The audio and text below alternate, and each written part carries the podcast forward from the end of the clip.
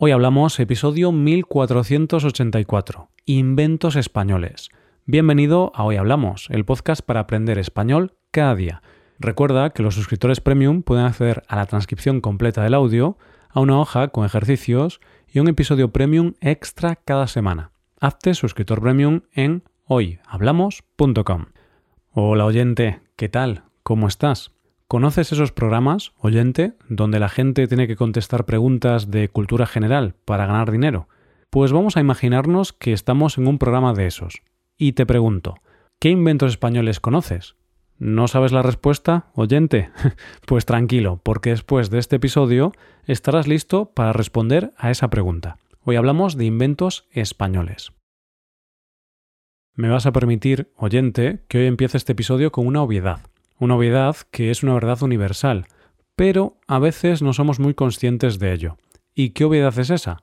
Pues que todas las cosas que hay a nuestro alrededor, todas, alguien las tuvo que descubrir o inventar en algún momento. Piénsalo, oyente, mira a tu alrededor y verás que todas y cada una de las cosas que hay en tu casa, por ejemplo, tuvieron que ser inventadas o descubiertas por alguien. La cama, el teléfono, las ventanas, la cocina, el suelo, la ropa que llevas, el ordenador, la música, el bolígrafo con el que escribes, todo.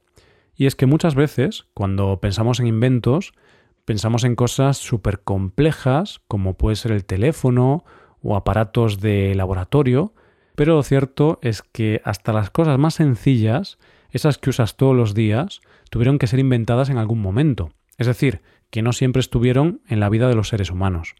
Inventos hay tantos como cosas que hay a nuestro alrededor. Y en el episodio de hoy vamos a hablar precisamente de eso, de inventos. Pero no de inventos en general, sino de inventos españoles que seguramente no sabías que eran españoles. Y tengo que reconocerte, oyente, que para mí preparar este episodio ha sido una auténtica sorpresa, porque no tenía ni idea de que muchos de los inventos de los que vamos a hablar hoy fueran obra de inventores españoles. Hay inventos españoles de todo tipo, inventos que han sido cruciales para el desarrollo de la ciencia, inventos que han sido muy importantes para nuestra vida diaria e inventos que han sido importantes para nuestro ocio. ¿Te apetece conocer algunos inventos españoles? Empezamos. Uno de los inventos españoles más importantes es, sin duda, el submarino torpedero a propulsión eléctrica, que inventó el español Isaac Peral en el año 1888. Es cierto que antes de esta fecha ya había prototipos de submarinos, incluido el del español Narciso Monturiol, que ya había ideado años antes, en 1859, un submarino de madera que se propulsaba de manera manual. Pero Isaac Peral inventó la que sería la gran revolución de la Armada, ya que el submarino de Isaac Peral era de acero, se propulsaba de manera eléctrica y podía lanzar torpedos desde debajo del agua. Es decir, estaba pensado con fines militares y desde luego para ser el arma invencible de cualquier ejército. En su primera prueba oficial, el submarino de Isaac Peral consiguió estar una hora sumergido en el mar y consiguió dar en el blanco a unas rocas que estaban a 300 metros. ¿No te parece que cualquier armada del mundo daría dinero por tener semejante invento en sus filas? Pues, misteriosamente, la Armada Española decidió no invertir dinero en este invento. Lo dejaron de lado, olvidado, y le denegaron el permiso para producir submarinos a gran escala. En fin, misterios de la vida. Seguro que años más tarde debieron arrepentirse, porque al final los submarinos se han convertido en una parte importante de cualquier armada. Otro de los inventos españoles que revolucionaron el mundo es el autogiro. Y puede que te preguntes, ¿qué es un autogiro?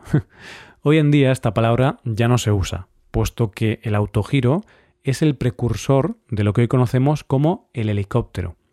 Este invento fue obra del español Juan de la Cierva, que construyó el primero en torno a 1920, y es una mezcla entre un avión y un helicóptero. Todo empezó cuando Juan de la Cierva estaba volando en un avión biplano que había construido él mismo y se estrelló. Entonces empezó a pensar que tenía que haber una manera de crear una nave más segura, que no perdiera sustentación a bajas velocidades, y lo más importante de todo, que pudiera aterrizar casi en vertical. El resultado, el autogiro. Por explicarlo de manera muy sencilla, Es como un avión, ya que tiene dos alas y una hélice frontal, pero además tiene una hélice horizontal, como la que más tarde tendrían los helicópteros. Pero la diferencia está en que esta hélice horizontal se mueve por el impulso del aire, no por motor, como en el caso de los helicópteros. En su primer vuelo recorrió 200 metros y desde un primer momento consiguió financiación en España, aunque más tarde decidió ir más allá de las fronteras de nuestro país y se expandió por países como Reino Unido.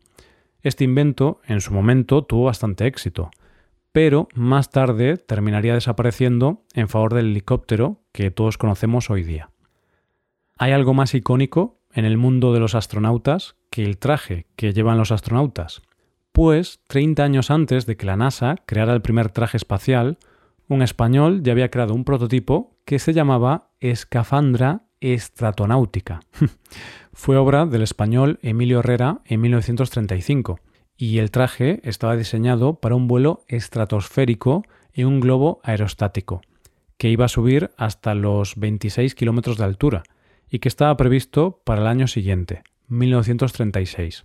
Pero, como todos sabemos, 1936 no fue un buen año para España, ya que ese año tuvo lugar el inicio de la guerra civil en nuestro país, y todos los planes de Emilio Herrera se vieron frustrados, y el traje que había creado fue reciclado para crear ponchos para los soldados. ¿Cómo era el traje? Tenía dos capas, un traje interior estanco que había probado en la bañera de su piso y que estaba cubierto por una protección metálica plegada en forma de acordeón para que la persona que fuera dentro pudiera moverse. Llevaba un casco con vidrio triple, llevaba un micrófono que le permitía comunicarse con el exterior y la respiración era posible mediante un circuito cerrado. Emilio Herrera rechazó en su momento trabajar para la NASA y debido a la guerra tuvo que exiliarse. Como curiosidad te diré que fue presidente del gobierno de la República Española en el exilio. Uno de los inventos que sin duda revolucionó la sanidad y la seguridad en la salud es la jeringuilla desechable. Y curiosamente fue un invento español, más concretamente de Manuel Jalón en 1975. La jeringuilla hipodérmica desechable creada por Manuel Jalón, era de plástico, no de cristal como hasta el momento. Era más resistente, más fina, de uso fácil, más segura, hermética y de fácil destrucción. Resultado, revolucionó el mercado y Manuel Jalón puso en marcha la fábrica Febersanitas, que se dedicaba a la fabricación de este tipo de jeringuillas. Y es que no solo fue una revolución médica, sino que salvó muchas vidas, ya que a partir de ese momento disminuyeron las infecciones hospitalarias y se pudo hacer una vacunación a bajo coste. Pero a Manuel Jalón le tenemos que dar las gracias no solo por el invento de la jeringuilla desechable, sino también por otro invento que revolucionó nuestras vidas y las hizo más fáciles, ya que es el inventor de la fregona, que se inventó en 1956. Puede parecer que este invento es una tontería, pero nada más lejos de la realidad. Y es que antes de la fregona, el suelo había que fregarlo de rodillas y con la fuerza de las manos y los brazos, cosa que era una auténtica tortura y suponía muchos problemas de salud para las personas que limpiaban. En esa época eran las mujeres quienes desempeñaban esta labor. Jalón revolucionó las vidas cotidianas gracias a tres sencillos elementos, un palo, unas tiras de algodón y un cubo. Tres sencillos elementos por separado, pero que juntos eran la combinación perfecta para que el trabajo de fregar el suelo no fuera la tortura de las amas de casa. ¿Quién no ha jugado alguna vez en su vida al futbolín? Ese juego que les dio grandes momentos a Joey y Chandler en Friends y que a la mayoría de nosotros nos ha dado grandes momentos jugando con nuestros amigos. Pues este juego fue inventado por el español Alejandro Finisterre en 1937. ¿Y cómo se le ocurrió la idea? Pues durante la Guerra Civil, Alejandro fue herido por una bomba en Madrid y fue evacuado a un hospital de Cataluña. Allí, mientras estaba convaleciente, se dio cuenta de que los niños que habían sido mutilados por la guerra no tenían la posibilidad de jugar al fútbol, así que ideó una forma con la que pudieran jugar sin tener que hacer uso de sus piernas. Hoy por hoy es un juego que se conoce en todo el mundo, y tengo que decir que he jugado partidas de futbolín más intensas que una final de la Champions. ¿Sabes cuál fue el primer caramelo que se consumió en el espacio? El chupachús. Ese caramelo que va en un palo y que inventó el español Enric Bernat en 1958. Enrique, cuyo abuelo había sido el primer fabricante de caramelos de España, se dio cuenta de que el mayor problema que había a la hora de comer caramelos y golosinas en general era que eran muy pringosos y la gente se manchaba las manos al comerlos. Solución. Les colocó a los caramelos un palo para agarrarlos. Un palo que al principio era de madera, pero luego pasó a ser de plástico, como es hoy día.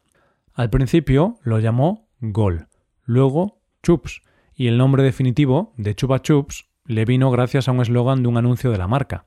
Chupa un dulce caramelo, chupa chupa, chupa un chups. y la gente empezó a llamarlo Chupa Chups, hasta que se cambió definitivamente el nombre en 1964. Hay una frase que dice que son todos los que están, pero no están todos los que son. Y en este caso hay muchos más inventos españoles que nos tenemos que dejar en el tintero. Pero, por nombrarte algunos más, te diré que otros inventos españoles son también el teleférico, el tren talgo, la calculadora digital, la navaja, el cigarrillo, la silla de ruedas, la guitarra española, la grapadora, el sacapuntos, el laringoscopio y algo de lo que estar un poco menos orgullosos como es el cóctel Molotov. Decíamos al principio del episodio que es una obviedad que todas y cada una de las cosas que tenemos a nuestro alrededor han sido descubiertas o inventadas por alguien. Pero lo que no es una obviedad es que muchas de esas cosas fueron inventadas en nuestros países sin nosotros saberlo. Hoy hemos visto inventos españoles, pero ¿sabes qué inventos son de tu país? Hasta aquí el episodio de hoy y ya sabes, si te gusta este podcast y te gusta el trabajo diario que realizamos, nos ayudaré mucho tu colaboración. Para colaborar con este podcast puedes hacerte suscriptor premium. Los suscriptores premium pueden hacer a la transcripción y ejercicios y explicaciones. Hazte suscriptor premium en hoyhablamos.com. Muchas gracias por escucharnos. Nos vemos en el episodio de mañana. Pasa un buen día. Hasta mañana.